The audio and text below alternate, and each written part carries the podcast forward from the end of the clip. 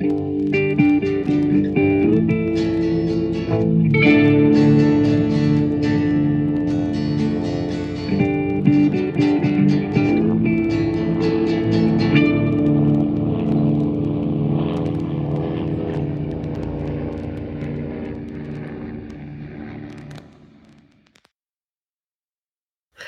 und herzlich willkommen zu Mesh unterm Messer.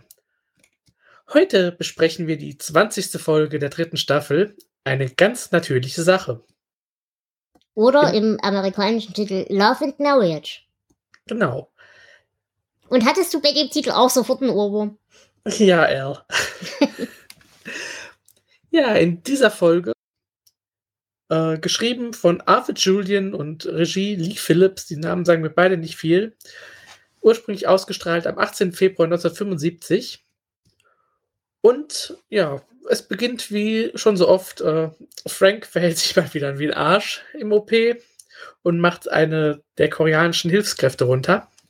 Und die Jungs laden äh, diesen dann zum Trost auf einen Drink ein und finden heraus, dass er von der äh, koreanischen Armee zwangsrekrutiert wurde und sich nicht mal von seiner schwangeren Frau verabschieden konnte. Und deshalb ähm, überreden sie Radar, dass sie ihm, äh, dass er ihm eine Urlaubsbescheinigung beschafft, weil er wäre gerne bei der Geburt seines Kindes dabei, verständlicherweise. Ja, Radar beschafft sie auf seine unnachahmliche Art und Weise. Leider ähm, fällt Frank das Ganze auf, dass der Koreaner weg möchte und er will ihn wegen unerlaubten äh, Verlassens unerlaubten Dingsbums der Truppe, weil er desertiert, will er ihn anklagen. Ähm, weiterhin äh, gibt es ein paar Vorsorgeuntersuchungen für äh, Soldaten, die heiraten möchten. Und dabei stoßen die Jungs auf ähm, eine kleine Verschwörung, sage ich mal. Und weiterhin versuchen sie äh, noch die Frau von Mr. Kwan, also von diesem Koreaner, ins Camp zu holen, damit sie dort ihr Kind zur Welt bringen kann. Genau. Ja, wie gesagt, wir fangen den Tag wieder im OP an, wie so oft. Und Frank ist wie immer ein absolutes Arschloch. Und der Koreaner, der tut mir tatsächlich extrem leid, weil er gibt sich wirklich Mühe. Er spricht ja auch die Sprache ziemlich gut. Es kommt dann raus, er hat, äh, ich weiß gar nicht, in England oder in Amerika studiert. Äh, nee, er hat in Seoul studiert, in aber Seoul hat. studiert Englisch. genau. Ja, genau. Ähm, und er entschuldigt sich sogar noch nach dem OP bei, bei Frank und äh, sagt so sinngemäß, naja, ich hoffe, meine, meine Leistung, meine mangelhafte Leistung hat deine Fähigkeiten nicht beeinträchtigt und so weiter. Und Frank ist natürlich der letzte Wichser und fängt wieder an, ihn runterzumachen nach der Entschuldigung. Und man sieht ihm schon an, dass ihm das echt nahe geht. Und von daher fand ich das ziemlich gut, dass die Jungs ihn auf den Drink einladen und ihm sagen, also Frank darfst du nicht für voll nehmen, den darfst du auch nicht für, für einen Maßstab für uns nehmen, das ist ein Arschloch.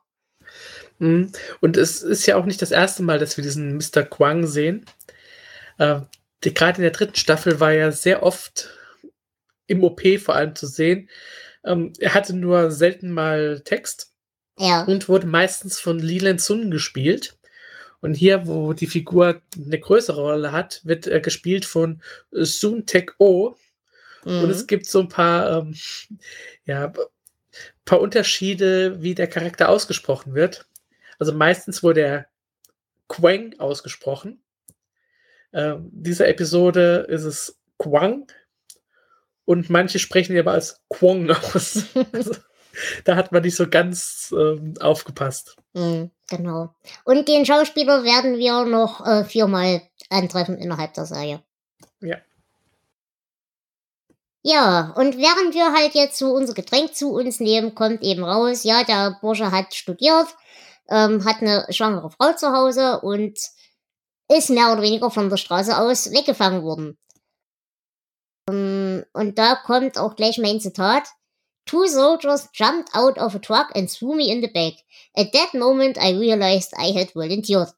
Also äh, es kamen zwei Soldaten aus einem Truck gesprungen, haben mich hinten reingeworfen und in dem Moment habe ich begriffen, dass ich mich freiwillig gemeldet hatte.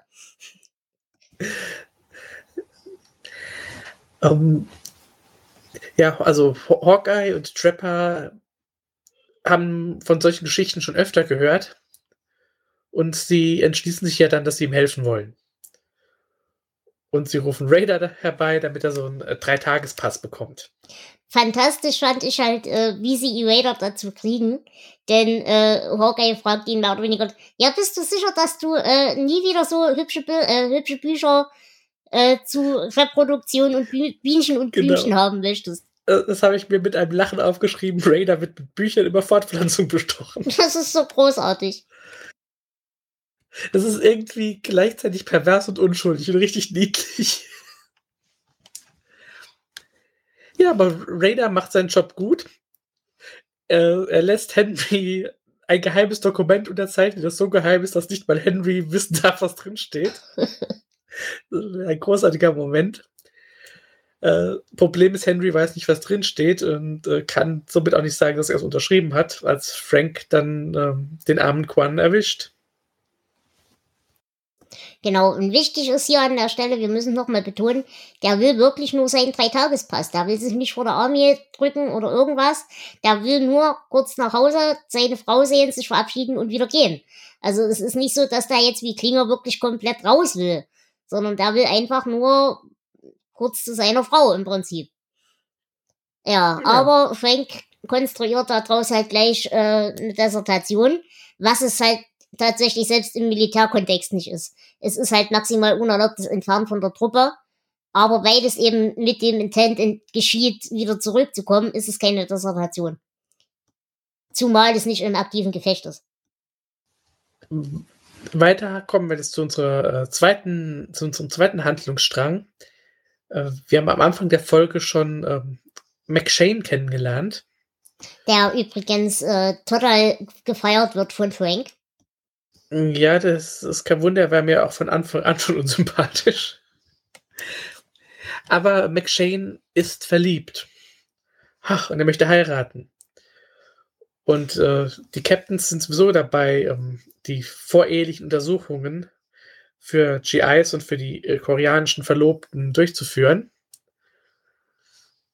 Und irgendwie kommt ihnen diese Braut von McShane doch bekannt vor. Sie haben sie also schon ähm, in Rosies Bar gesehen. Hier haben wir wieder Rosies Bar. Stellt sich auch raus, McShane behauptet, äh, seine Frau wäre so in die 20. Es kommt dann, als sie sie erkennt, der Kommentar, ja, äh, ihr Make-up ist älter als, als 20, aber okay. Ja, Hawk und Trap wollen ihn eigentlich auch warnen. Er soll doch noch ein paar Monate warten. Aber McShane sagt, ich bin total verliebt und ich will sie sofort heiraten und äh, naja, letztendlich lässt er sich doch für eine Warteperiode von zwei Wochen überzeugen. Genau, aber die Aufnahmen und die Untersuchungen finden trotzdem statt. Es werden auch Röntgenaufnahmen gemacht und so weiter. Aber das bleibt alles noch so ein bisschen in Bearbeitung. Ja, blöderweise taucht aber kurz darauf im Camp einer der obligatorischen fliegenden Händler, Schrägstrich Quacksalber, Schrägstrich, ja, alles auf. Ärzte. genau. Und äh, daraufhin stellt sich raus, dass er sich jetzt, also dieser, dieser Quacksalber, sich jetzt als, ja, in Anführungsstrichen Heiratsvermittler, um nicht zu sagen Menschenhändler verdient. Und unter anderem äh, den beiden Geld anbietet, oder ich glaube sogar nur Trapper, ne? Äh, nee, er bietet beiden 250 ja. Dollar an wenn sie denn diesen medizinischen Pass ausstellen und die beiden heiraten lassen. Und auch dasselbe gilt nochmal für jede andere Frau, der sie so einen, so einen, so einen medizinischen Pass ausstellen. Genau, denn nach der äh, Hochzeit soll die Frau in die Vereinigten Staaten gehen und dort für einen äh, Geschäftspartner von diesem Quacksalber, diesem Dr. Pack arbeiten. Und, das ist hier in der Folge ganz wichtig, Davon sind die beiden jetzt erstmal noch nicht sonderlich irritiert, aber jetzt kommt raus, dass unser Freund McShane äh, seinen eigenen Anteil dafür fordert. Das heißt, er ist nicht nur blöd und verliebt, sondern er gehört halt zu diesem Menschenhändlerring. Und das ja. finden die beiden natürlich so überhaupt nicht geil. Und es sind auch nicht nur 250, also der kriegt äh, oder hat bereits 1000 Dollar bekommen für diese Hochzeit. Genau. Ja, Hawk und Trap jagen diesen Dr. Puck erstmal davon. Und hier muss ich halt sagen, dieser ganze Handlungsstrang, das, das ärgert mich. Es kommt dann letzten Endes raus, ähm, ja, also sie können halt eigentlich erstmal nicht viel machen, grundsätzlich. Also, oder ich weiß nicht, ob sie nichts machen können oder nichts machen einfach. Äh, diese eine Frau ist jetzt erstmal sicher, also sicher auch nicht, aber es kommt halt raus, in Bräunchen stellen sich äh, Spuren von TBC da. Damit fällt sie raus, damit darf sie äh, dieses, dieses Zertifikat nicht bekommen und damit ist sie sicher zumindest vor dieser Heirat. Aber es ist ja jetzt nicht so, ich meine, wir haben jetzt etabliert, das ist ein ganzer Menschenhändlerring im Prinzip, an dem wahrscheinlich mehrere Leute beteiligt sind. Und weder gibt's dafür irgendwelche Konsequenzen, noch petzen wir dafür den McShane irgendwo an. Mhm. Ja, es ist wieder so ein, es hat man da schon öfter so ein schneller Ausweg, ohne tatsächlich Konsequenzen zu haben, die es haben müsste. Genau. Ja. Finde ich auch schade. Interessant ist hier an der Stelle, kleiner Fun Fact, der Mensch, der den äh, Private McShane spielt, ist Dennis Dugan. Und er spielt in einer späteren Folge auch den Schwiegersohn von Colonel Potter. Ah. Hat er doch noch eine Frau gefunden. mm. Ja, und jetzt äh, gehen wir weiter nach diesem unbefriedigenden Seitenstrang wieder zur Haupthandlung. Wie gesagt, unser junger Freund äh, steht jetzt natürlich vor dem Problem, dass er ja halt in Anführungsstrichen unter einer Des Dissertationsanklage steht. Stellt sich aber raus, er hat nun mal die notwendigen Papiere. Blöderweise kann sich Henry nicht entscheiden, ob er die nun unterzeichnet hat oder nicht. Also reden wir jetzt Henry einer als ein bisschen dement.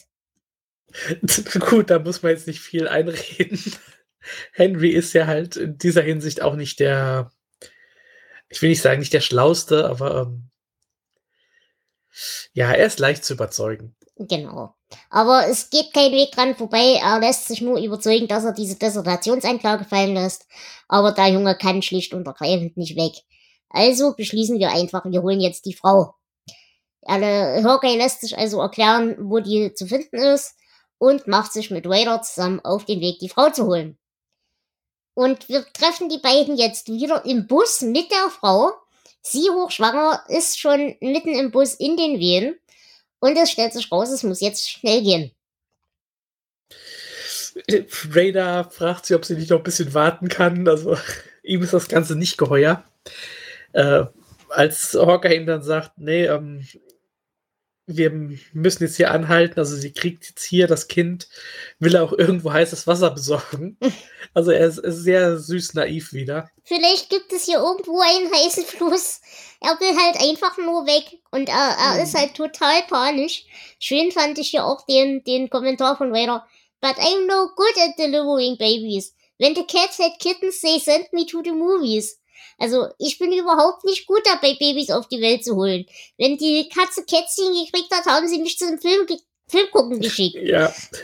Ach ja. Naja, und eigentlich soll Vader helfen, aber das ist halt wirklich außerhalb jedes, jedes Maßstabs für ihn. Äh, also er bricht mehr oder weniger im Bus zusammen, während äh, Hawkeye das Kind auf die Welt bringt.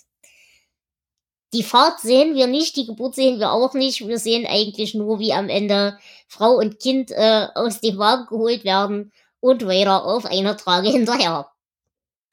Mhm. Bei dieser Szene ähm, sehen wir auch den berühmten, äh, na, wie heißt dieses Schild, wo die, die ganzen verschiedenen Ortschaften drauf sind. Ja. ja. Und ähm, tatsächlich ist es hier anders als sonst.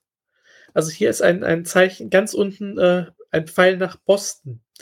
Und der verschwindet jetzt erstmal eine Zeit wieder und er taucht erst wieder auf, wenn äh, unser Arzt aus Boston das Camp erreichen wird.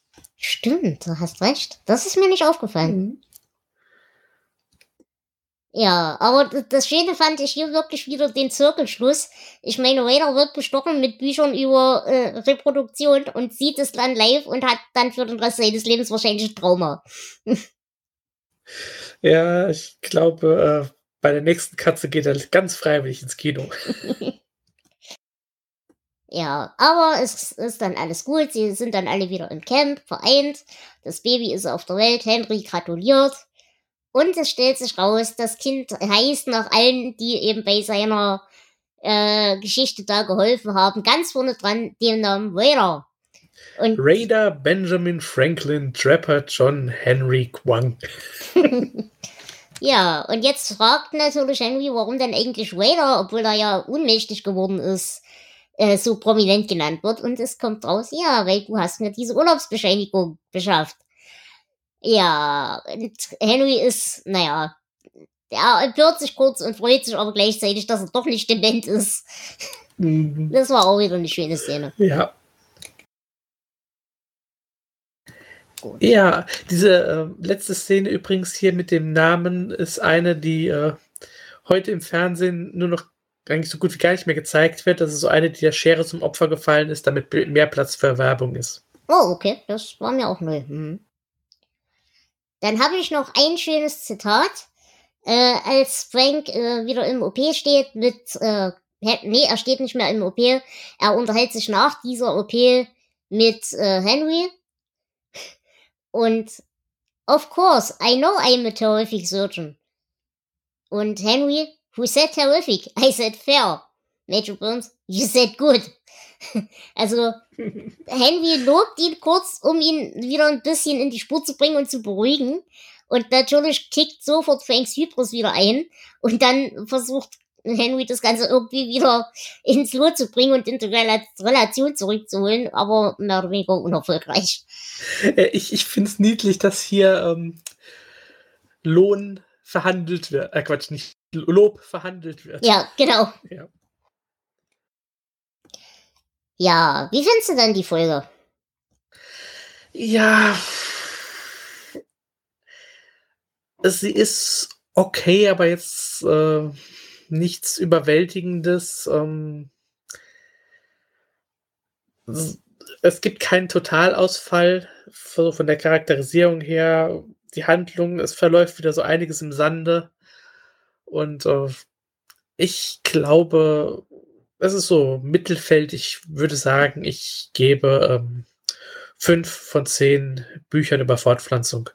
Genau, da würde ich auch landen. Ich gebe fünf von zehn Babykatzen, weil ich sagen würde, die Folge ist grundsätzlich durchschnittlich, tut aber nicht weh und ist nicht nervig. Das kennen wir ja auch schon anders. Ähm, aber was mich wirklich extrem nervt, dass es nicht mehr Punkte gekriegt hat, ist eben, dass diese Nebenhandlung mit diesem Menschenhändlerring so unter sich gefallen ist. Das, das nervt mich. Und deswegen, wie gesagt, auch nur fünf Punkte. Gut. Ja, da hätten wir es wieder. Noch irgendwelche Anmerkungen? Von meiner Seite her nicht. Dann würde ich sagen, äh, schön, dass ihr zugehört habt. Äh, schaltet auch nächstes Mal wieder ein, wenn es heißt Mesh unter Messer. Genau. Bis dann. In diesem Sinne. Tschüss.